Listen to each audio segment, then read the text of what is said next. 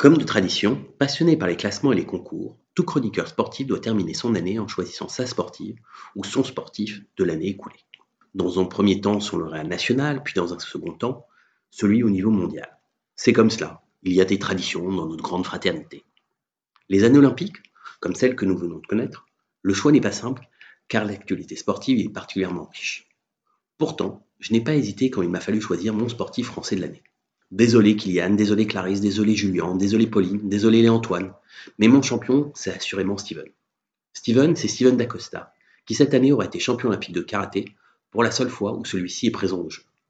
En 2021, il a également été de nouveau champion du monde et médaillé de bronze européen parce qu'il faut bien laisser des miettes à ses concurrents parfois et parce qu'il n'est pas surhumain.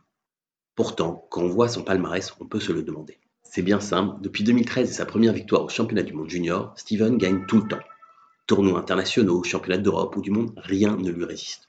Pour autant, ce n'est pas en fonction de son palmarès que je l'ai choisi. Sinon, sans doute que Kylian, Clarisse, Julien, Pauline ou Léantoine auraient été devant. Si mon choix de sportif de l'année s'est porté sur Steven Dacosta, c'est pour l'image qu'il donne du sport français. Médiatisé par son succès cet été aux Jeux Olympiques de Tokyo, Steven enchaîne depuis la tournée des médias, seulement entrecoupé par un titre mondial obtenu à Abu Dhabi en novembre dernier, qu'il convient de ne pas banaliser. Partout, il y apparaît enjoué, respectueux, poli, parfois timide et toujours sincère.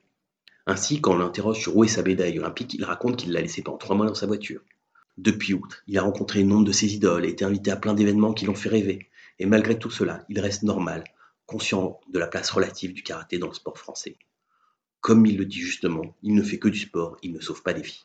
Il faut savoir que bien que dans le top 15 des sports les plus pratiqués en France, le karaté n'est pas professionnel, les champions ne peuvent pas en vivre. Ainsi, Steven Dacosta travaille à la SNCF. Détaché en cette année olympique, il a prévu de reprendre en janvier son poste d'agent d'accueil à la gare Avenue Foch du RERC. Interrogé sur cette perspective, Steven est confiant. Comme il le dit, il a beau être champion du monde, cela ne l'empêchera pas de devoir continuer à travailler tout le reste de sa vie. Oui, pour ses résultats sportifs, comme pour le bol d'air qu'il a rapporté au sport français, Steven Dacosta est mon champion de l'année.